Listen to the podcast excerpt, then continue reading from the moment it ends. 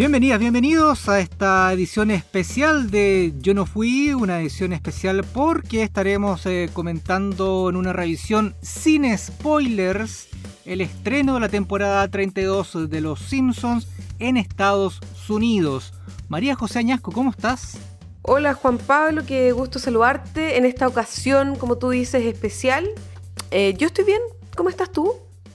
Bien, una buena semana acá trabajando en varios proyectos y muy entusiasmado porque habíamos conversado hace algún tiempo de que teníamos todas las ganas de hacer una revisión del estreno de la temporada 32 eh, de Los Simpsons, una temporada muy importante porque ya sabemos va a estar acá el capítulo 700 de la serie, por lo que, bueno, acá estamos en una edición especial, insistimos, sin spoilers de ningún tipo porque tenemos claro de que este episodio yo creo que muy poca gente lo ha visto fuera de Estados Unidos.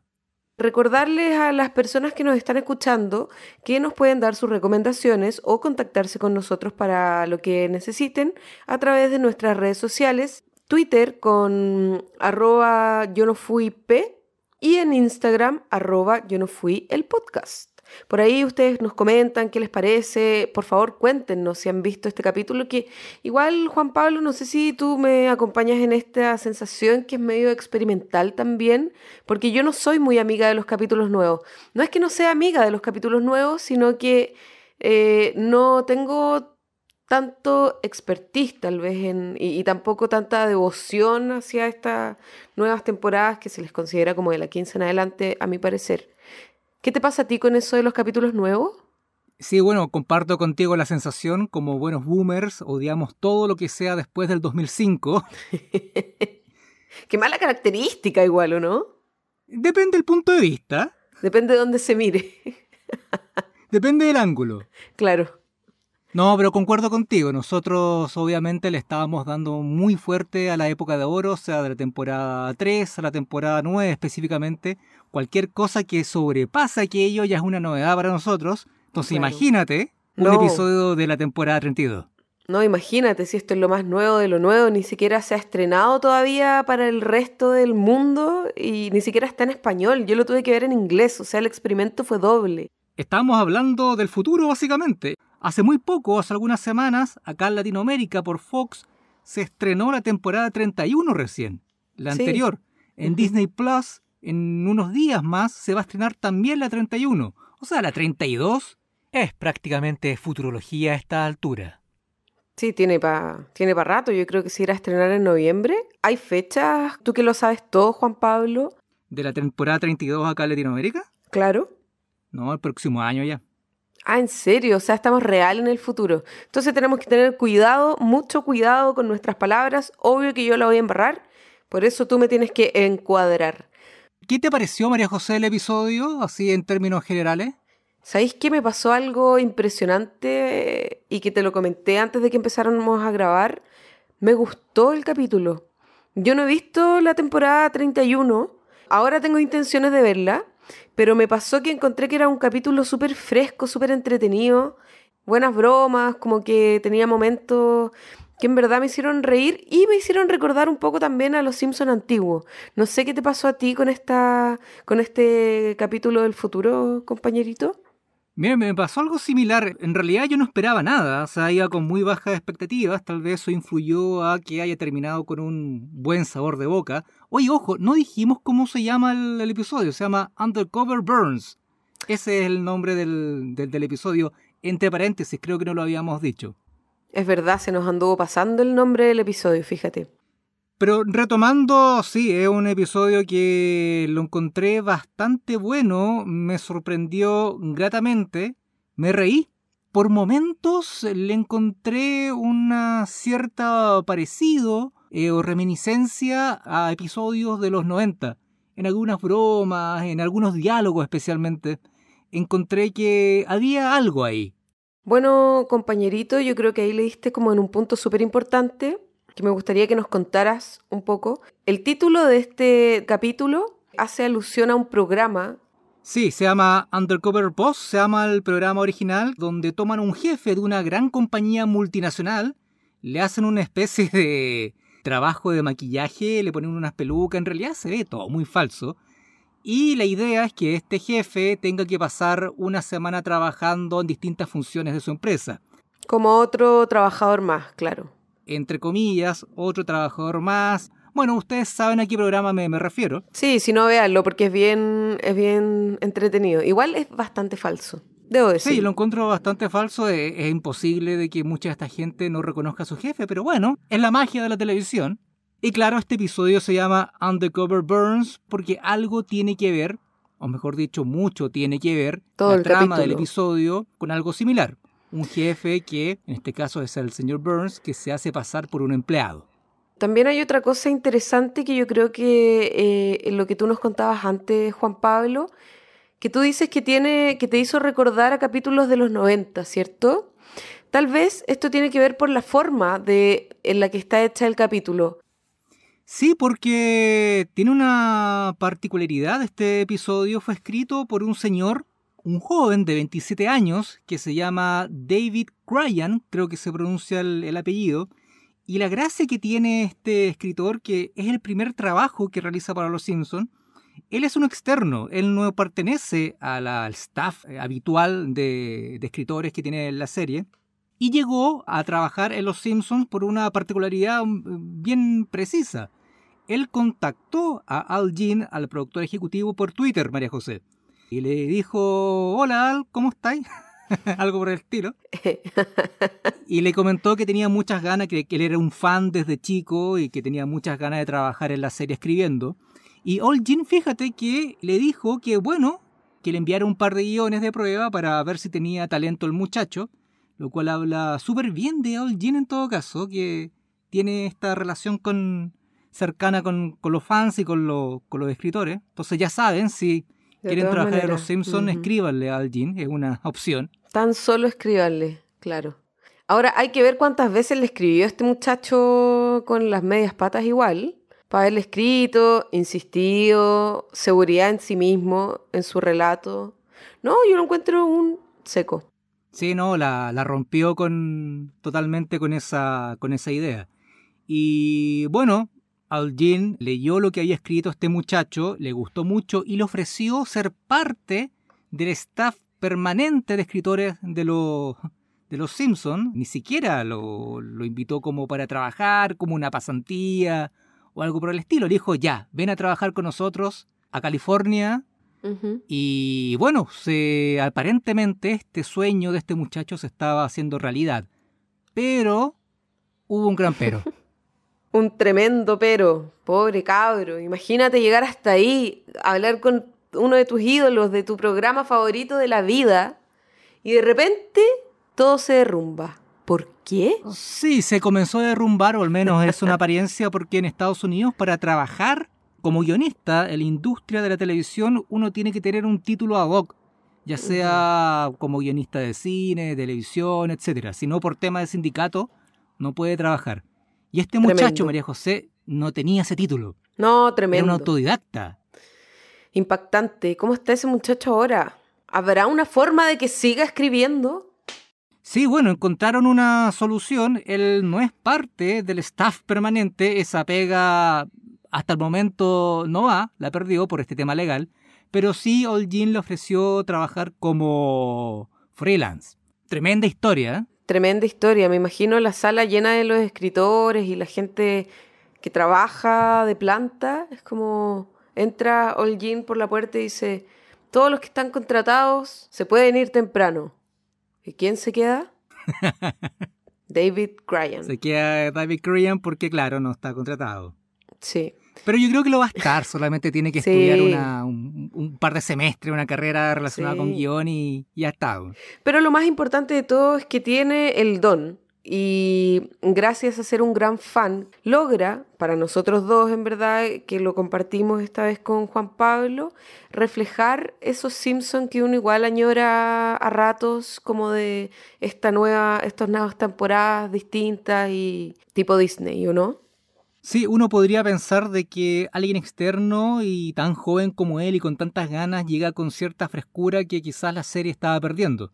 Y claro, y él creció con los Simpsons antiguos, entonces ahí podría haber alguna razón de por qué este episodio en particular nos pareció tan, tan refrescante, valga la redundancia. Habrá que ver cómo sigue, insisto, la temporada y habrá que ver cómo sigue la mano de David Cryan. No sé si le han dado otro trabajo en relación a escribir otros episodios eh, para la serie, pero habrá que estar atento con, con ese nombre, creo yo.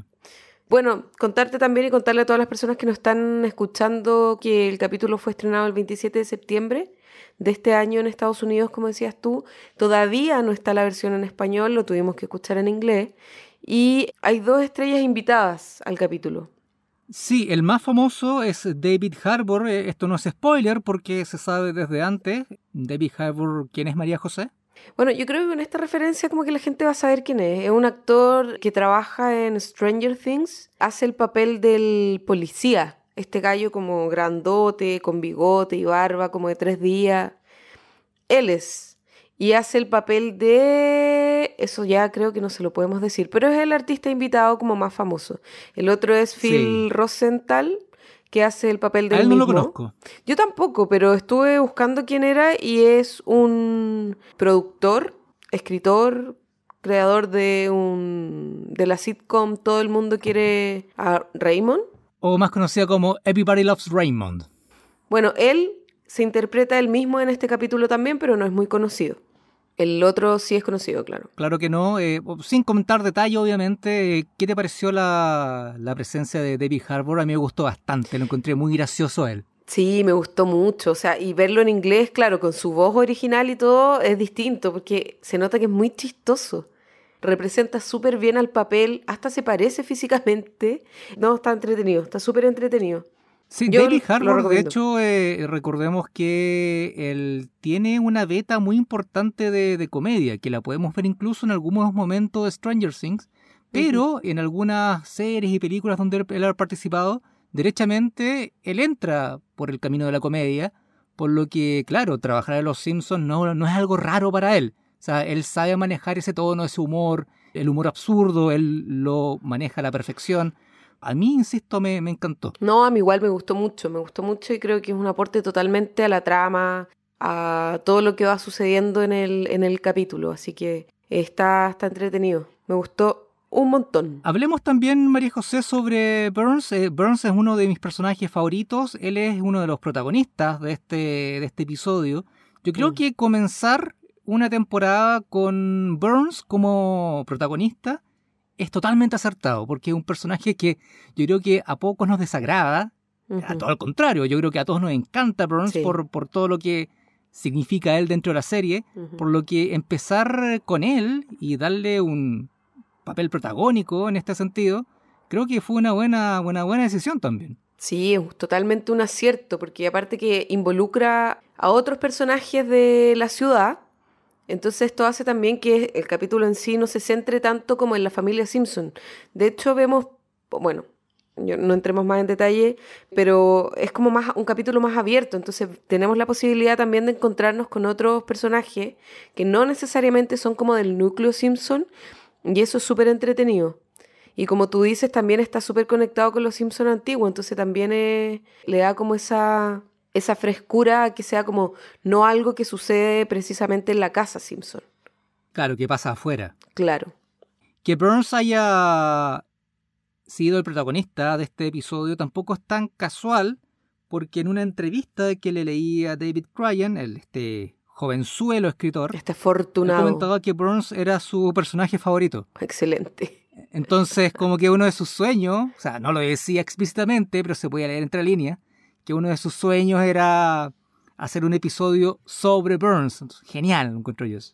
No, súper. Más encima que si es, mega fan, obvio que conoce cómo, cómo es el personaje, o sea, lo ha seguido. Y eso se nota también en el trabajo que hay en el personaje dentro del capítulo. Como que tiene esos pequeños guiños de esas características que son 100% de Burns de lo que le pasa también con los trabajadores. No es primera vez que también vemos esta intención como de él integrarse a, a los trabajadores. También lo vimos, tuvimos la oportunidad de verlo hace mil temporadas atrás, ¿no? En la temporada de Pimples, donde Burns también tuvo un acercamiento a sus trabajadores y, y un comportamiento especial. Pero bueno, creo que me estoy yendo más allá y ya quiero hablar del capítulo completo, así que nada, a mí, a mi parecer me, me pareció un capítulo excelente. No sé si tú quieres agregar algo más. Sí, un, par de cosas retomando lo, lo, de Burns. En una entrevista, David Cryan decía de que una de las cosas que más le gustaba de Burns sobre Burns es que él tiene esta dualidad de que es un tipo tremendamente malvado, pero a la vez es tan extemporáneo todo lo que él hace. Siempre Burns está como estancado en el siglo XIX, que finalmente termina siendo muy gracioso cómo él se comporta. Y yo creo que ese rasgo de Burns está súper bien explotado en este, en este episodio. Eso como para cerrar el tema de, de Burns. Y también destacar una movida que hizo Holguín seguramente. En la dirección estuvo a cargo de Bob Anderson. Él es eh, uno de los directores veteranos de, de la serie. Él viene trabajando con los Simpsons desde 1990. Desde la primera temporada, cuando él fue asistente de dirección, después empezó a hacer otros tipos de, de trabajo y finalmente llegó a ser director. Él dirigió, por ejemplo, Huracán Navy, eh, Milagro, bueno, La calle siempre viva, Dice los deportes, en fin, tiene una trayectoria tremenda. Mm. Entonces me parece bien esta, esta dupla que armó el Jin. Un escritor novato, joven, con muchas ganas, pero con un director veterano que se la sabe toda por libro. Y yo creo que, claro, es una, es una dupla eh, bastante que hace mucho sentido. Y tal vez una de las razones por lo cual este episodio, a nuestro juicio, es bueno y, entretenido y, y, tiene cierta onda, es por esta dupla que, que se formó. Me parece una buena decisión. Sí, a mí me sumo a tus palabras en ese, en ese sentido. Yo creo que es como la fórmula perfecta, traer a un joven con ideas buenas, insisto, con el, con el ítem fan, y llevarlo a experimentar, sobre todo con una persona que conoce tanto la serie, como para enmarcarlo y para que también se aproveche esta, esta energía y estas ganas y esta frescura que trae eh, el joven escritor de 27 años. Así que me parece que fue un acierto, de todas maneras. Tengo muchas expectativas con esta nueva temporada, si vamos a seguir como esta fórmula de trabajo, ¿no?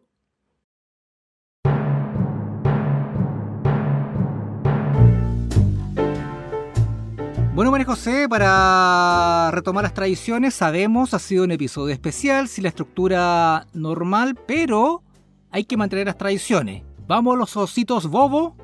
Como siempre parto yo, un día vas a partir tú con los ositos bobo. No, me, tira, me tiras a los leones y después eh, ahí bajas la, el, bajas tu nota o la subes y, y pero, me pero ¿quieres que parta como... yo ahora? No, parto yo. Yo dale, a este dale. capítulo le doy tres ositos bobos. De cinco, recordemos. En la escala de 1 a 5, sí. Le doy ya tres. es una puntuación buena. Buena, excelente. Yo creo, bueno, solamente le bajo el puntaje porque pertenece a la nueva temporada. Hay que ver un poquitito más de cómo está esto. Hay capítulos que no han sido tan buenos, no sé, nos ha costado llegar hasta acá es un buen puntaje, está más arriba de la media, es porque tengo todos mis ojos puestos en esta nueva temporada, pero también sigo fielmente creyendo que la, las primeras temporadas de Los Simpsons son las mejores, así que me mantengo ahí. A mi calificación, María José, entonces es tres ositos bobo y medio. Ah. Di medio más que tú. Heavy. ¿Y por qué? Creo que es un episodio que está bastante bien. Yo creo que 3, a mi juicio, se queda un poco corto. Yo creo que 3 y medio es lo más certero en esta, en esta oportunidad. Y también hay que considerar lo que decías tú, de que, claro, las últimas temporadas no han sido muy, muy buenas que digamos, entonces ver un episodio que salga un poco de la norma me parece refrescante y por eso yo también le agrego ese medio punto extra. Me parece bien, no lo comparto, pero eso ya es cosa de cada uno. Compañerito, da lo mismo porque mi nota. Sí, claro, por eso. Yo, eh, más allá de eso, también extender esta invitación de, de los ositos bobos y invitarlos también a ustedes que nos escuchan a participar y contarnos cuál es su puntuación de cada episodio. Eso también es súper entretenido de saber. Ya algunos nos han hecho llegar a través de las redes sociales sus puntuaciones, pero les extendemos la invitación a todos y a todas para que puedan participar junto a nosotros. Es la idea, es la idea.